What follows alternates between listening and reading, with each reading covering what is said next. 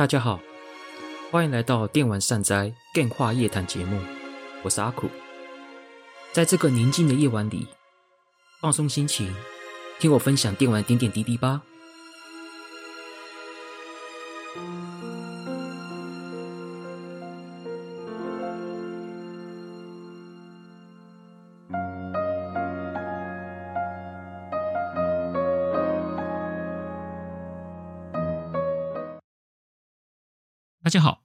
欢迎来到阿酷的 Game 话夜谈节目，我是阿酷。今天这期节目呢，是继上集由我跟来宾茶斋之佑一起聊《狂飙骑士》的下集。那接下来就废话不多说，我们就继续接着上集没讲完的部分吧。好，那下一个第二个，那就那就由我先提了。嗯，第二个的话，我也想选功夫。功夫，嗯，对。那你第二个选什么？一样吗？我我也选功夫啊。好，那我先开个头吧。嗯、功夫的部分，其实功夫那一部分我很，要不是因为中式片，啊，先破梗了啊，没关系。嗯、功夫片对我来说，我心里其实有一个很，它其实就打到我心里一个很喜欢的点，就传承。我毕竟我做老游戏嘛，对我做我做老游戏，基本上对于这个，我相信。做老游戏的人对传承这件事情，这个应该是很重视，要不然你通常不会做老游戏。就是就是一个记忆传传下来，传下来给下一个人，然后下一个人再接接上把像上一代棒子，然后继续往前走，然后继续不断流传下去。我因为我不我也不知道为什么我会我会很喜欢这样的要素，但是我每次只要一看到跟这个相关的东西，一直都怎么讲？心情就很起伏，就很大，就很喜欢。嗯、然后，因为我一开始主角是一位老爷爷嘛，一位新三全师傅，一个老爷爷年纪大了，对，想说要找个弟子，想把自己的东西传进去，传就是把自己的功夫传下去。嗯，然后找三个弟子，当然这三个弟子也是给你选择嘛，你要选哪一个这样子？嗯，通常应该都选妹子吧？通常应该是选妹子啊，哎、欸，而且我一开始也不知道是怎么选人。嗯，后来朋友才跟我说，是训越训练他，嘿嘿他才训练次数越高的人才会变变成后面残存下来的那一个。嗯，对，对。然后只是说很好笑，就是哎，确实妹子也是目前品，就是说如果你单要说能力设计的话，偏妹子是最好的。哦，整体说，因为一个是很弱，但是成长性高，一开始很弱，嗯、大器晚成，对，大器晚成。一个就是反过来嘛。嗯，反过来嘛，一开始很强，但是后面成长就很烂，就是嗯贪吃鬼那一位，接下来就是妹子嘛。虽然说是妹子啦，但她好凶哦，我不喜欢。不是因为凶的时候才选她吗？她好凶哦。也是啦，要一个练武的女孩子不凶怎么也不太行。人家好歹是山贼啊。哎呀啊，也是也是也是。对，然后我们就开始选择好你要交接的人之后呢，我们就开始，然后到后面其实。我不知道，其实到后面就会出现那个踢馆的事情嘛，嗯、然后最后师傅去那哦，对，我觉得印象最深刻就是有点沉重，他把就是没有成为弟子的两位就死掉了。嗯哼，这一点我会觉得是一个蛮蛮，虽然可能以电影或者是现在来说，或是以电影这个媒体来说，或许这不是一个很稀奇的桥段，不知道怎么搞的。我对我来说。那两个就是因为踢馆，然后解，然后没有，然后两个弟子被杀领便当这一点，嗯、这一点我其实还蛮愤怒的。嗯，是，就是或当然电影这种事情很常见，但是我会觉得有点火大。就是我反而可以理解，就是那个师傅就是说，真的是真的，对你想要踢馆，好，我输了，那个招牌给你就算了，嗯、你干嘛要做成这样子呢？就是你会有那种感觉，就是有必要这样吗？我如果我是那个师傅，我会想说，有必要这样子吗？对啊，有必要就是为了这种事，为了这个，为了这个说什么最强拳法的最强道馆这种事情，去把自己的弟子，去把别人弟子打死吗？打赢就好啦。你说，那我我就说是，怎么可能接受呢？就是自己一个人去挑战呢？所以我那一段剧情，我会觉得就是最后就是很感同身受，就是很受影响。然后最后就是有还有一个还有一部分就是那个最后他请那个弟子嘛，就是你选你选择后的那个弟子，把他会约来说，我教你我的最终奥义，嗯，但是我做不了几次了，我我大概只能做几次了，你就看着吧，你就看着，对，就是那一幕，就是把他自己的最终绝学传授给他的后代弟子，传授后代弟子，然后后代弟子学会这一段。他其实让我想到，其实我靠那一幕，其实我会想到一个日本有一个节目叫做《日本职人好吃惊》嘛，啊，原名叫《和风总本家》。哎，那个那里面其实就有很多类似这样子的场景，就是他们里面，因为日本里面有很多传统技艺的一些师傅们、职人们，像是铸铁的，对，或是榻榻米做榻榻米的，或者说做。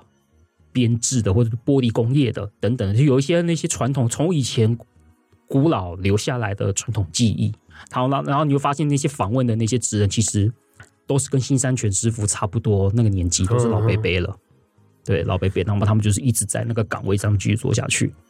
然后，然后你就会看到说，你会看到那种场景，就是说，有些人就是他就真的找不到人接，他他就这样子做下去。然后也没有也找不到的，因为年轻人不想做这种苦差事，苦差事这种记忆这种苦差事。然后你会看到有一些可能比较幸运的，有有儿子接，有儿子接，然后你就可以看到出那种，你就可以看到那个那位师，就是那位师傅就会觉得，就是说他会在他儿子，就是比如他儿子，比如说他有后面有接班人了，他他会在媒体面前说这家伙还不行呐，嗯。还不行啊，就是还不到家，然后就是还会多多少少还是会稍微嘴一点，就是嘴他一下。但是你可以看到他的表情其实开心的，嗯，对，他就是他是开心的，只是说他必须要说啊还不够班，继续努力，继续努力，哎、嗯，还不够成熟。但是，但是就是我可以感受到，就是说他一个人，一个人。一个记忆，我终于找到了，就是有人愿意承接你的那个你的记忆、你的衣钵的时候，我会觉得，身为一个师傅，他会觉得就是啊，我终于可以把，因为他也可，他也是从他上一代的人，当然我不知道他是这个全是他独创，还是说他有接，但是像有像我们刚刚讲的日本节目里面，很多都是。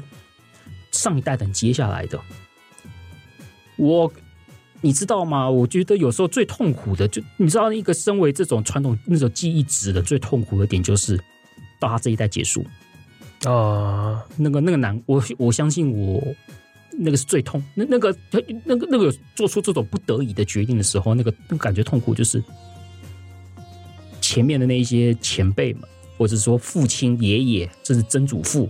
留下来的那些记忆，到我这一代找不到人，就这样失传了。嗯，而且到我这里，我找不到，我没有办法把这个东西流传下去。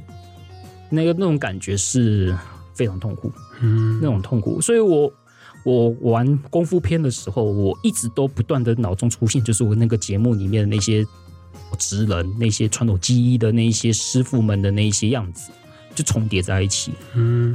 对，所以说，对我来说，就是能够，虽然说他这里面，虽然说这部这一个篇章里面用的方法有点过激啦，有点过激了一点啦，就是对，但是能够找到一个人可以接接任他的那个记忆，我认为真的是蛮好一件事情，而且最后也把这个敌人打倒了嘛，也爽快给一个好结局，这样。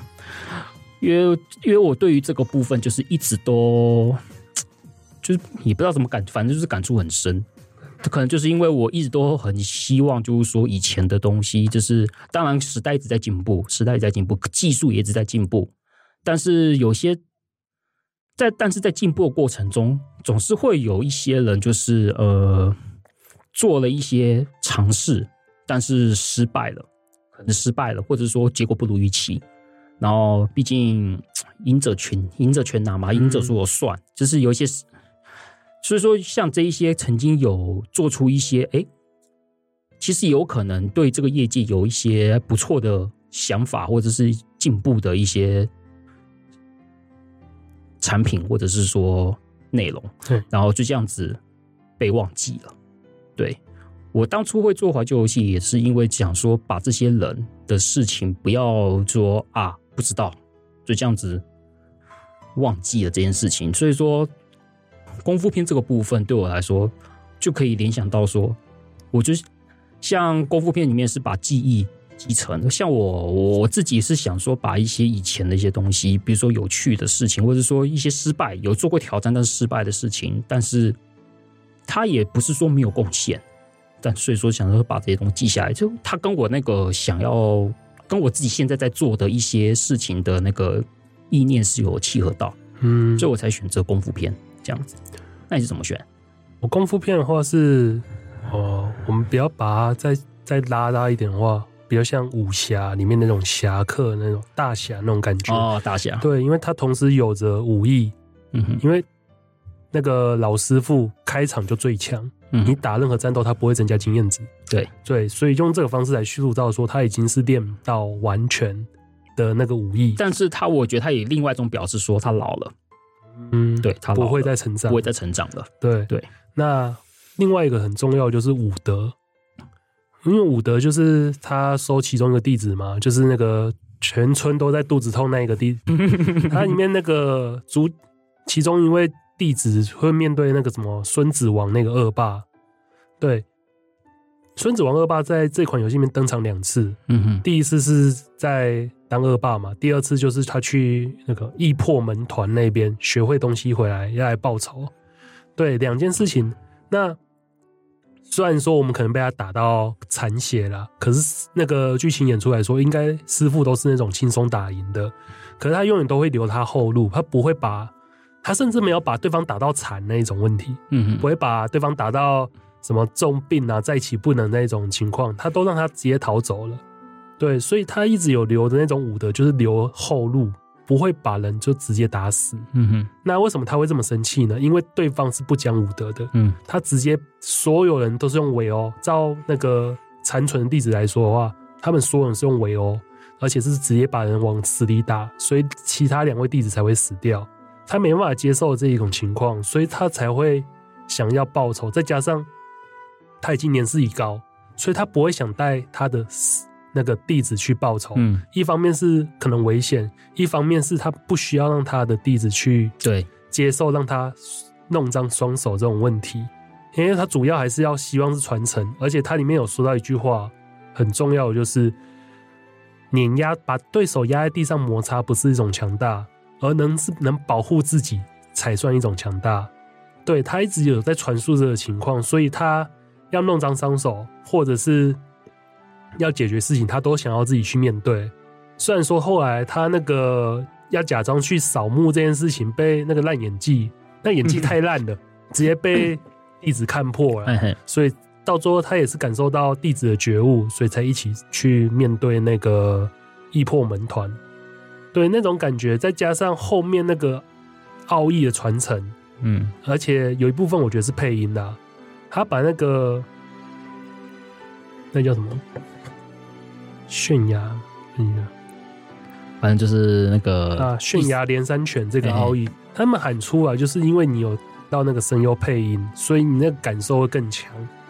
那最后觉得最棒的地方就是打 BOSS 战的时候，师傅不是要打两个人，嗯哼，然后对徒弟就是对那个樱井孝宏，嗯哼，对，他打的时候，他们两个一起喊悬崖连三拳的时候，那种感觉真的。就是让我起鸡皮疙瘩，然后同时徒弟也不是说只看完那一招，然后有可能就没办法去体会，而是他成功使出，虽然说只使出一次，可是他但他成功使出了那个奥义，所以他也把师傅所传授的东西也都全部学会了。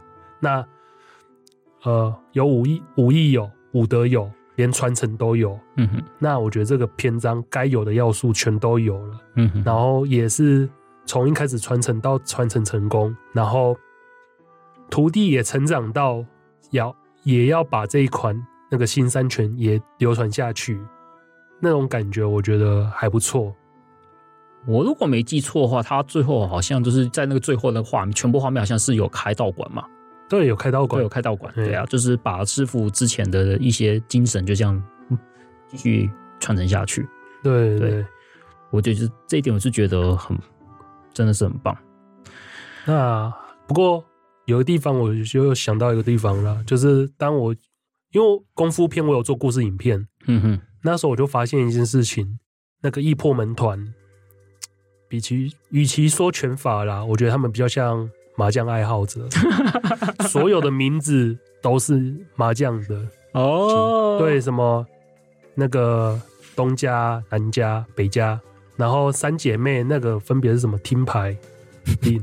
还有那个，就连首席一杯口，好像也是一个，就是一个牌型的样子。哦、对对，我觉得应该是制作人的那种喜好，喜好展现，也有可第一个搞不好是这个制作群制作人的那个喜好展现，说不定。嗯、好，我没想到一样。当然啦，第三个，我想应该第三个应该是没有什么悬念了啦。嗯，我想玩《狂飙骑士》里面，我觉得最重要的篇章，我相信应该不会有人不会选这一个。就宗师篇，嗯，宗师篇，师篇，宗师篇这个东西可以说怎么讲？我们可以看到，我他打破一个原则，就是勇者不是没有黑暗面的，嗯，就是你以为，就是我们一般对勇者的想象，就是他勇者永远都是大局为重，他可以不要个人情感，只要世界怎么，他永远都是为了世界。其实很多。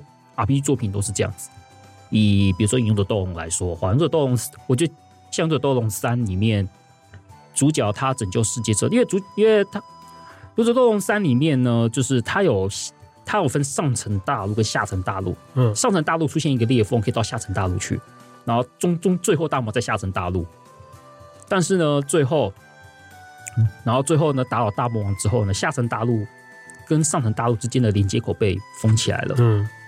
这个勇者再也回不去了，哦，但是他却，但是因为游戏，因为可能那时候的调性就这样子，勇者会觉得没有关系，反正我拯救世界了。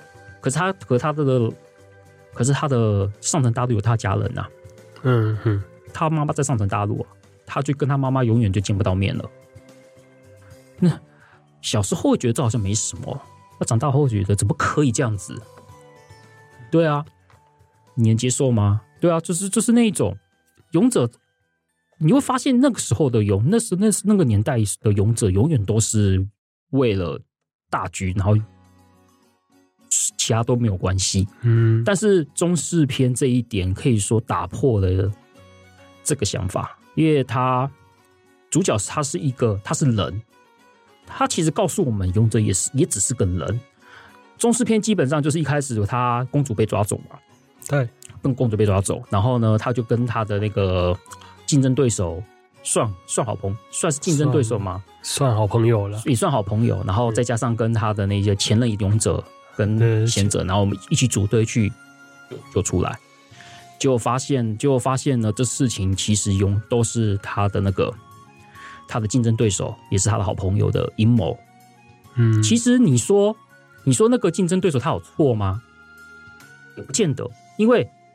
主角是勇者，他拥有的光环，勇大家谈的永远都是他。即使他们两个在对决之后，也是勇者赢嘛？对，也是勇者赢嘛。然后什么？然后去包含公主也喜欢勇者，包含公主喜欢勇者。我们你说那个，你说那一位竞争对手他不努力吗？我想应该也没有不努力，他也搞，他也搞不好也在精进自己的一些能力。但是他当。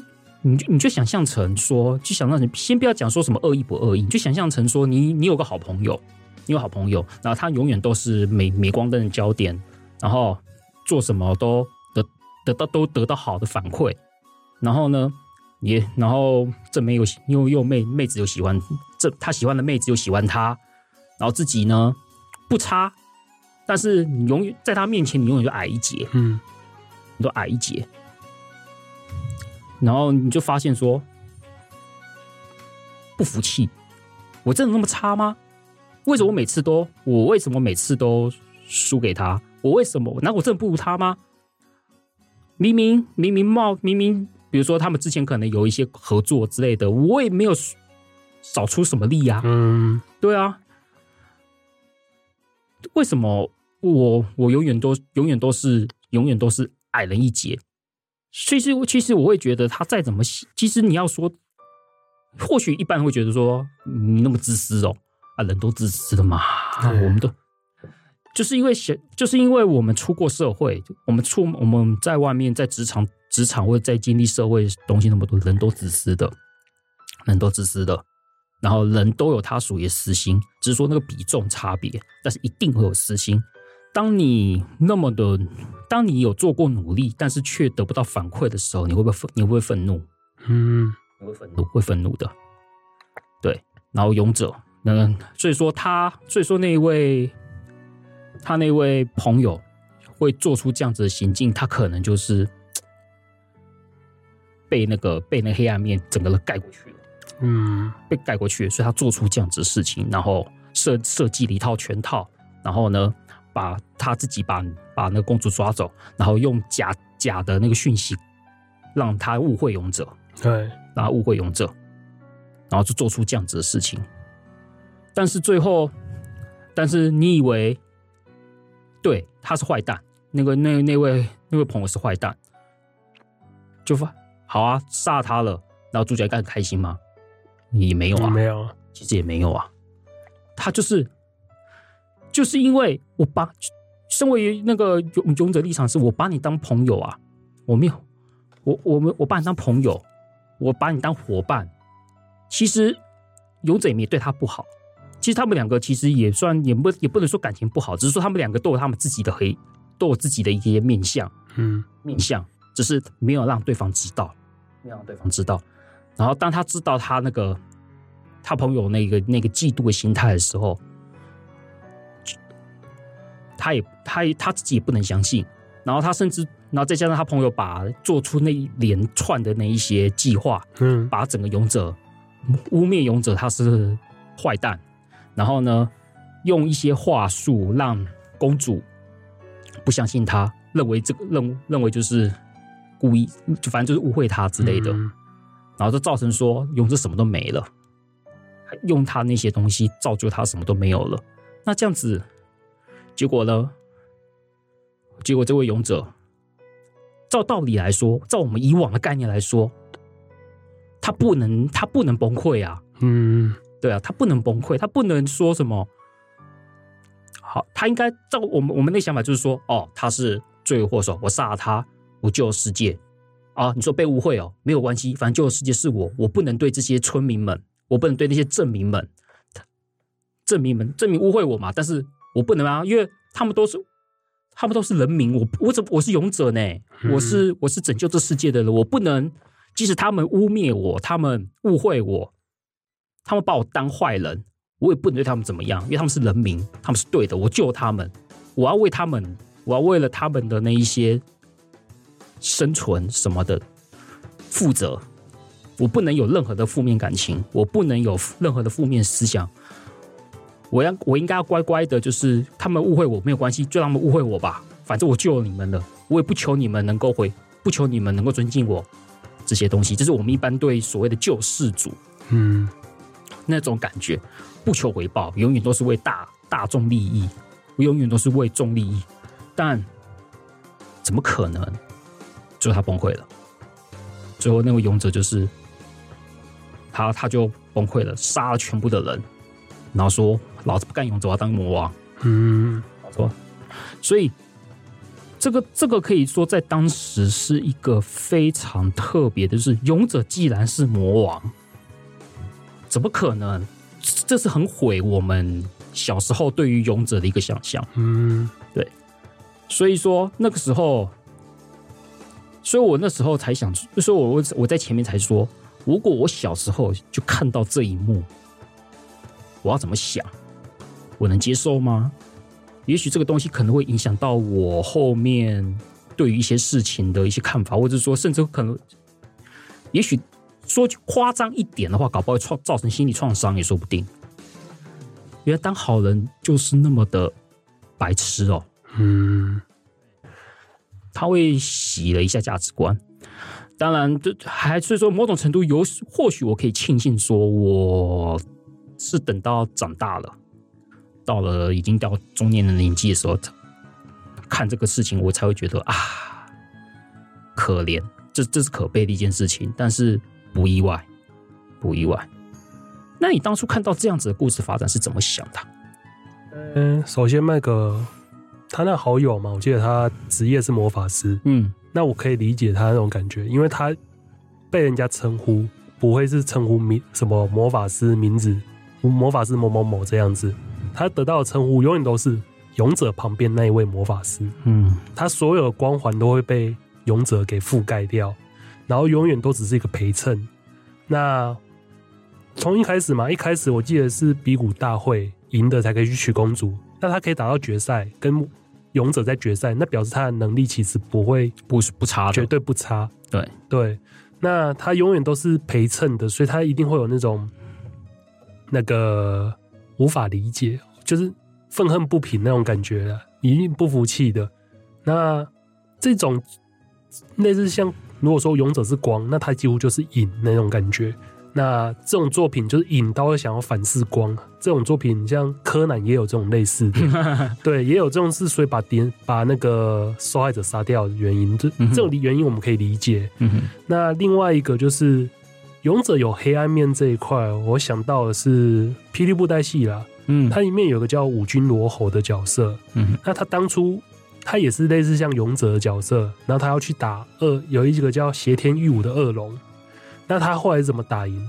是因为他底下的人人民百姓自愿牺牲自己，然后去类似用了什么魔法阵还是什么东西，让罗侯得到力量，然后把那只恶龙打死。这感觉好像跟七龙珠云气玉一样哎，很像。可是因为那个是牺牲自己、嗯、哦，是牺牲，所以牺牲，所以就是你就想，如果说你是那个人民的小孩，你爸妈就跟你说先掰，然后爸妈就因为。罗侯死掉，罗侯而死掉，然后所以后来他那个留下来人民的子嗣就反抗他，然后所以五军罗侯就变成暴君罗侯，因为他说，你既然说我是暴君，那我就那我就顺从你们的欲望，顺从你们期望成为一个暴君，所以就是有那种黑暗面也展现出来，因为我也不想牺牲他们呐、啊，是可是不牺牲就打不赢这恶龙，世界就不会和平，那。我也是被迫牺牲，为什么现在所有错都怪到我身上？嗯嗯，这种感觉，再加上因为那个魔法师设计，所以让好我们那个中世篇的勇者把国王杀掉。那他是那时候也被通缉嘛？通缉起来的时候，会让我觉得中世篇一个沉浸感很棒的地方就是。游戏原本有个机制，就是有一个目标地点，它会用橘色或一把橘色的旗子来跟你说，你只要到那边，你就可以触发剧情，然后就可以继续下去这样子。对。可是中式片，当你被追、被通缉的时候，那个局点是完全不见的，你就只能在大地图上面四处绕，绕到所有的地图，然后你那个整个感觉是很茫然的，因为你不知道去哪里了。然后那种时候就跟勇者那个代入感很。强一样，再加上因为你被通气嘛，所以你会被一直被王国的小兵揍。那这个小兵也很符合那个日式日式游戏的那种感觉嘛。小兵对抗敌人的时候永远都是很烂，可是打我们自己人的时候都特别强。嗯嗯嗯，对。然后就是你一直被追气，然后你又打得很痛苦，打永远都是几乎是苦战的方式才苦胜啊，苦战的方式才打赢。所以你那个烦躁感会开始出现，烦躁感出现，再加茫然，然后最后开始产生愤怒的感觉，就是你看到小兵，其实你都很烦，都想直接把他们宰掉，不会有什么呃，而我要打不杀这种事情是不会发生的。嗯、对，那最后再触发到，呃，知道他那个好朋友是搞他，然后公主也。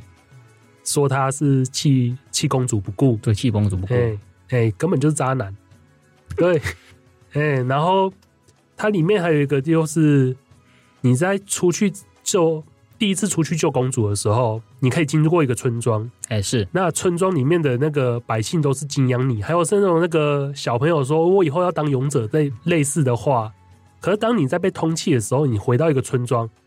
所有村民的表现都是把你就是当成那个恐怖的通缉犯，嗯，然后排斥，甚至那个小朋友想要接近他的时候，都会被那个爸妈直接拉走，说你不要过去这样子。那他少了需要守护的人民，失去了朋友，又少了爱人，甚至作为勇者这样的信念，他也直接消失掉了，嗯，因为他没有需要守护的人了，对，没有了，对。那他崩溃，我觉得还蛮合理的。对，所以，所以就某种程度来说，他这某种程度来说，其实你告诉你，人哦，人人民也不是什么一直都很善良的。嗯，对。其实我觉得这个东西可以说是可以体现出了一些社会，就是整个社会里面的黑暗面。就是社会里面，就是总是你没有办法，就是怎么讲，完完全全就是，哎，要怎么讲，就是理解嘛，还是怎么样的？总之，就是会变成这样子的一个状况，嗯，蛮难过的，嗯。所以最后呢，所以说，我那时候在看的时候，我那时候应该说，我当初我还没玩，我还没玩，当初在听的时候，我心里会觉得，就是说，哎，很严重，就是。就是怎么会严重到变成魔王这件事情？当然我知道我听到的一些东西都是很糟糕的，但是因为我那时候是只是辗转听来的，我并没有了解一些很，我并没有说当初没有听到一些很详细的前因后果，所以我直到我玩游戏的时候，我才发现不但被号就这样嘛，人民唾弃，妹子也没了。嗯，我记得那时候那个老魔法师。还跟他说：“你还有公主可以相信啊！”啊，对对，我好，对嘛，对嘛，对嘛，就发现那公，就是说，那我记得那时候好像被通缉，还没救公主前就被通缉了嘛，还没救完的时候，对，先被通缉，先被就就被就被先通缉了。然后那个老魔法师还跟他说：“没关系，你还是有值得相信的人。”就是说，所以说某种程度来说，只要妹子相信他，或许他还不还有还可以往回住，你知道吗？呃，对对。就是那个公主，如果如果如果有相信他，他还可以挽回走，结果没有，就发现什么都没了。哎呀，就所以说那时候就发现啊，就是那么的悲伤。所以我会觉得，就是说这款游戏为什么会被称为那么有名的作品，就是因为就是把很很写实的把这样的事情讲出来。因为人永远都是有好的一面跟坏的一面。你不可能会只有好的一面，即使是勇者，他也有坏的一面，他也有黑暗的一面。或许我们一个也可以说，一一个一个好人，一个如果是一个只有好人，好像怎么讲？一个一个强大的人其实是有好有坏的。我是觉得一个完我一个完完全全只有好的人很难强大，很难强大。我自己是这么想的，所以说。当他变成魔王这一刻，也是代表说他决定舍弃了他自己一直以来所相信的自己是勇者。他甚至是觉得说，我也不要这个人生，我也不要了，算了啦，我都我什么都没有了，这世界不要，这个世界也给毁掉算了。就是用这种被黑暗吞噬的那个态度，把整个把整个故事进入进入到最终篇，因为最终篇就是。我们曾经敬仰的英雄，就这样子变成了魔王，所以把八位八位主角全部召唤来，嗯，七位啊，哦哦，不对，七位，七位，然后就召唤来，就这样召唤来，嗯，哦，进进进入到最终篇，然后我们要打倒这个魔王，这样子。那我有个想法，就是如果听到这边你没玩过的话，那你又想要去体会一下勇者的心情，那么。可以去看一部作品了，叫《勇者赫鲁库》啊，对，人类实在太可恶了。那一那一部里面有有一个桥段，有特别去描写这种类似的感觉，你会觉得你到底为何而战？对，算一个额外小小推荐。嗯，虽然说这个，虽然说《勇者赫鲁库》，如果你如果你是看他的一些什么，比如说封面啊，或是一些简单介绍，你会好像你会觉得好像搞笑作品哦。哦，对。对啊，因为我还没看呢，我说我还不，所以我有机会去看看。嗯嗯，对啊，对啊。好，接下来呢，就是来谈谈结局的部分了。对啊，好，结局的部分了。这游戏结局只有三种啦，三种，四个，三种还是四个？四个，一个是坏结局、普通结局。它坏结局那个路线，它还有分一个叫世界末日。嗯哼，对，就是你，你要么就是把所有人都打爆。嗯哼。第二个好像是你选 BOSS 的时候，你可以选择逃跑，可是那逃跑那个选项变成世界末日。哦，然后就得到一个叫世界末日的结局。哦，对对对对对。我们先讲那个坏结局，这真的是蛮特别的一个走向哎，因为就是你既然是操控魔王把，把把操控魔王控制这八个，就是都就是控制其他篇章的那些 BOSS 们，把那些主角哎都打死，这样设计还真的是，即使到现在我还是觉得蛮特别的。即使即使到现在，都对我都觉得蛮特别的，就想说。就想说，哎、欸，还可以这样玩哦。那你自己看到这个部分，也是觉得就是，哎、欸，还可以这样玩哦，那种感觉。我觉得算蛮新鲜的，蛮新鲜的嘛。对，因为你没有想过你可以操控 BOSS。对，然后，而且我觉得它有差别了，就是因为你前面已经前面你操控主角，然后完打赢 BOSS，然后完成那个篇章，那你现在回来就很像那种额外模式。有些游戏不是会破关？然后会给你额外模式，让你去操控其他你原本不能操控的角色，然后去稍微玩一下。然后虽然说那种篇章都很短啊，不过就是一个新鲜感啊。如果那个拉长，你会觉得那个新鲜感就不见了。所以它算是一个节奏还有那个时间那些都还不错的，然后体验也新鲜那种感觉模式，我会觉得是这样的模式。嗯哼，对，而且你也不会觉得因为。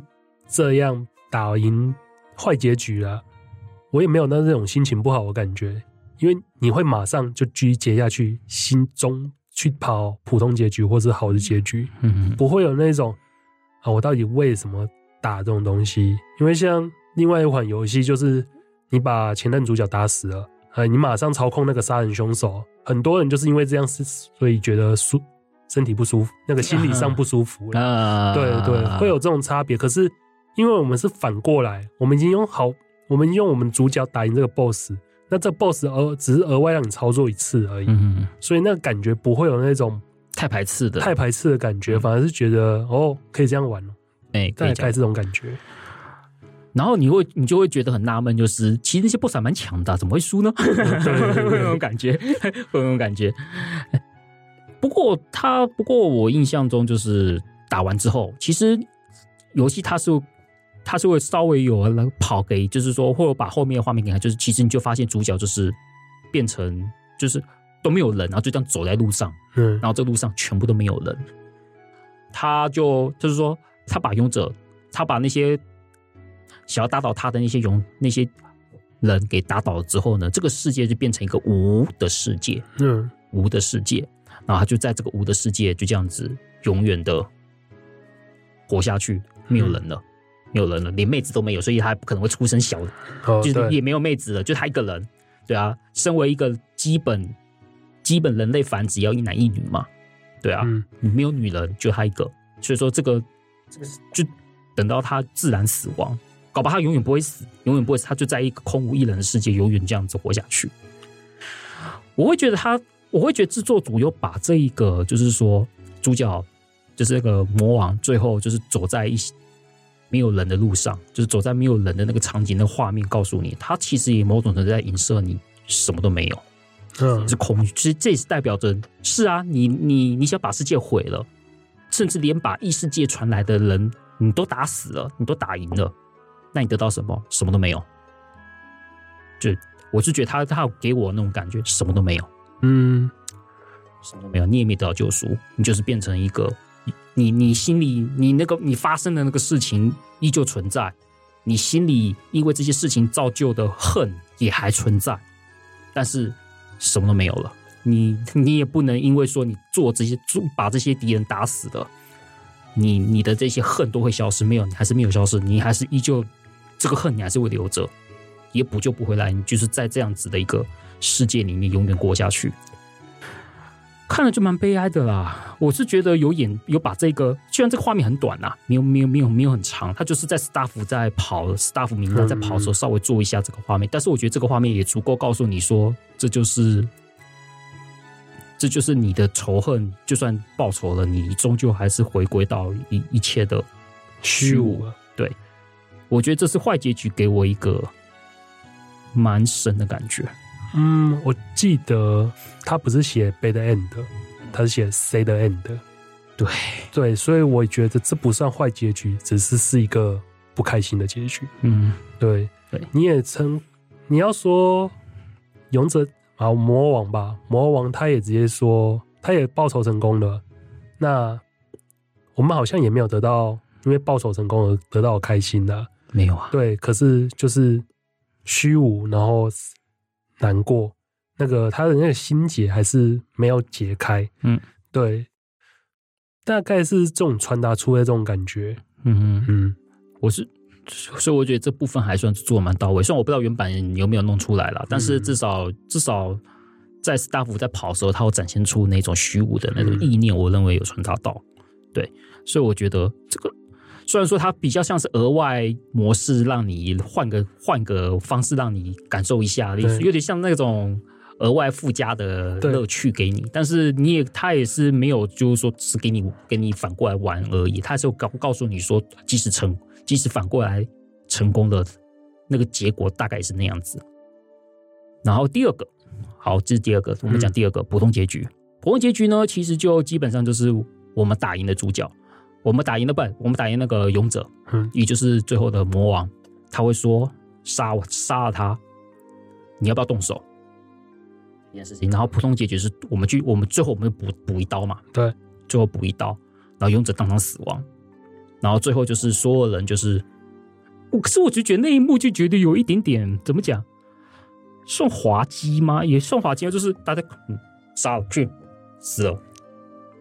好了，事情办完了，我们走了，那种感觉，你知道吗？对对对，我会觉得，那我看那幕有有有笑出来，有点滑稽，没有连结，对，没有那个哎冲突的那种感觉。他说杀了，我就呃好走，大家都大家转头，好走了，我们办事办事办事结束。哎，你就这样回去了，就是会有那种感觉。这样只是说他普通级，就是说，嗯。杀了他，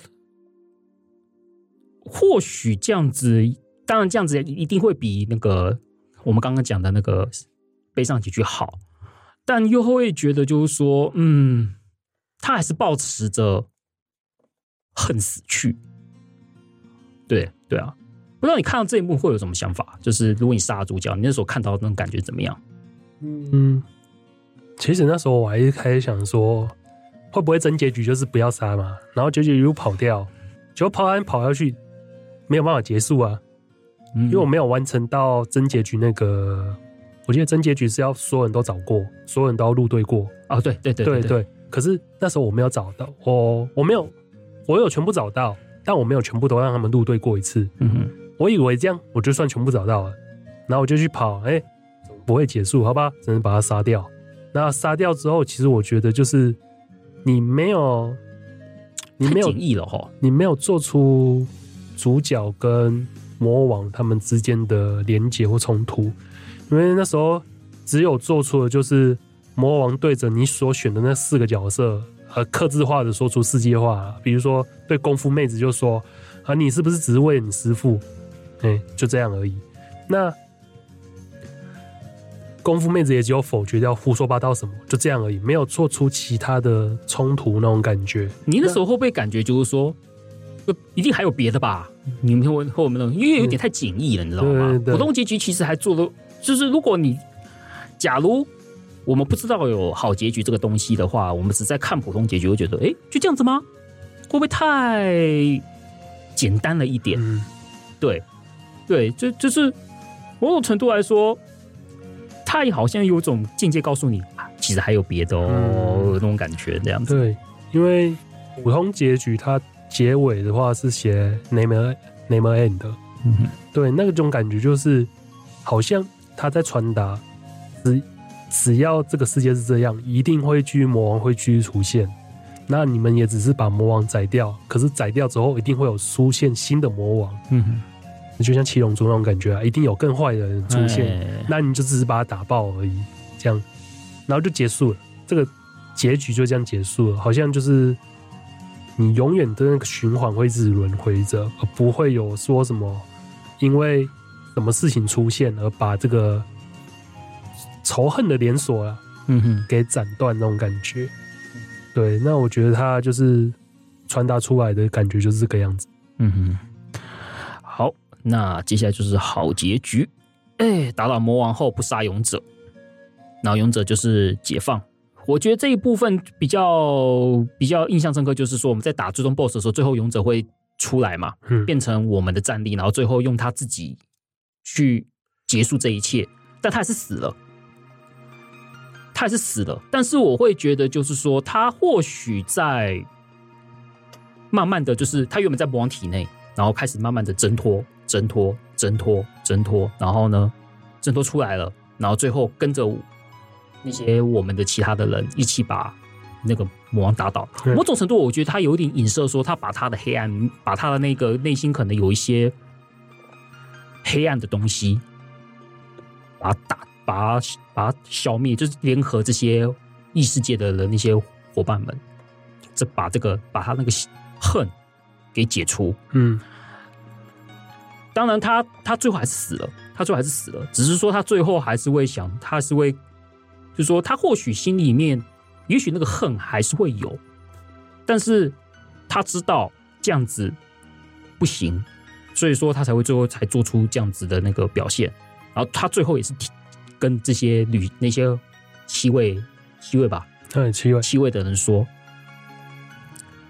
这个世界上就是人都有黑暗面，就是人跟勇者跟魔王就是一线之隔，人都有黑暗面，就是跟他们讲，跟他们讲出这一样的理念，然后就这样死掉。我会觉得他等于就是说，把他最后，因为他已经做出他不可挽回的事情了。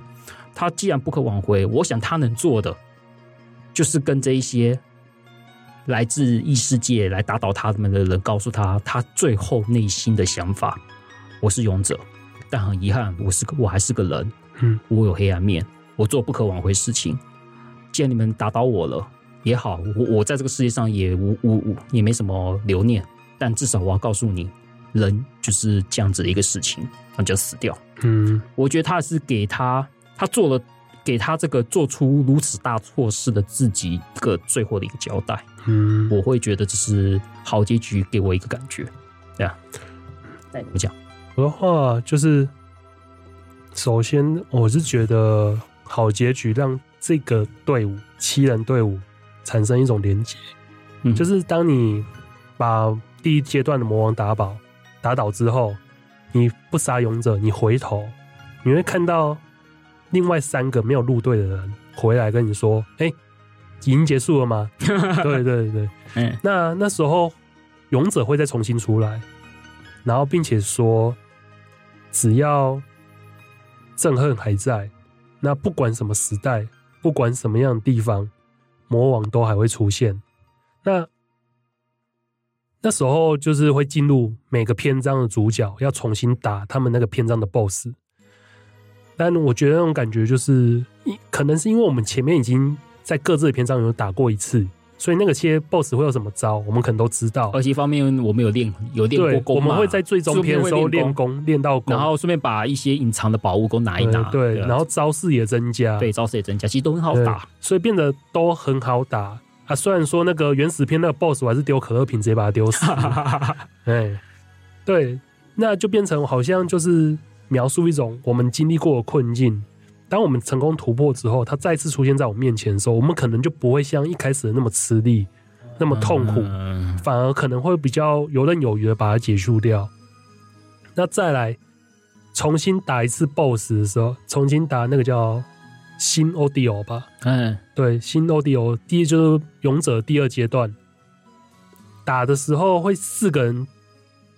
会因为剧情的关系嘛，所以就直接被什么一个黄色的东西包围住，然后换出另外三个那种接续打。嗯哼，那在打在打过之后，之后会变成七位，你可以操控，同时操控七位主角，然后你可以七个都用自己的最强招去打那个中间的 BOSS。那每打几下就会出现那个勇者的那个内心话。好，那他最后的时候，他就是说：“我是那个我们取的主角名嘛。我那时候好像叫克罗诺斯，我是克罗诺斯。那种感觉就很像传达说，他已经他原本是被那种那个愤怒、负面情绪给笼罩住。那他因为七位主角的攻击。”很像去把他打醒，让他想起他原本是谁、嗯。对，然后最后的结局就是我们操控勇者，然后使出招式，把他那个比较像怨念症、怨念的那种集合体吧，把他的恨对直接打掉，打掉。那他取回他原本的存在了。虽然说他最后死掉，可是他至少他死掉的心情应该跟普通结局是完全不一样的，应该是比较。释怀的死去，对对对。那还有一个很重要的地方，就是普通结局没有的地方，他没有做出连普通结局没有连结，而是那个勇者打赢打赢之后，会勇者跟着七个人对话嘛？那七个其中，就是你选那位主角会跟他有做出对话。那像我那时候我选的是。西部片的主角基德，基德，他就说：“我也跟你一样，我曾经去在外面漂泊，可是越漂泊之后，越感受到身为人的那种感受。对，然后最后的结局就是所有人都送回去嘛。送回去的时候，勇者说了一句话：只要正恶还在，和魔王都可能还在。可是那种感觉比较像一种警惕的感觉，传达警惕的感觉。而基德那时候离开前说的一句话。”但人类依然都会活着，嗯，对，所以只有做出那种理念的冲突，然后传达出来，所以相对来说，普通结局就真的只是个结局，嗯，而且他写 never end 就是那个循环一定会存在着，可是那个好结局的话，就比较像，虽然说世界那个世界会那么险恶，没问题，可是我们还是有希望，有传达出那个希望的感觉，嗯哼，对，这是。好结局给我的感想，哎，真的，所以说我会觉得，这种这个好结局真的是算是有好好的收收尾。我会觉得，就是可以把整个游戏里面的那个概念都完全交交代清楚。好，那今天呢，就是我们终于把整个黄标骑士的故事，算是当然啦，我们没有全部讲了，我们因为我们选三篇嘛，这刚好我两。刚好两，我们两我们有讲四篇嘛，就是我们俩各有一个不一样，刚好两个一样，就讲四篇这样子。那算是也把《狂飙骑士》这个游戏算是做个总结了，就就是我把我自己的，把我们两个彼此对《狂飙骑士》这个游戏整个想法都表达的算是算是讲出来了，也跟也跟听众们分享这样子。好，那最后最后的话呢，就是对嘛，毕竟。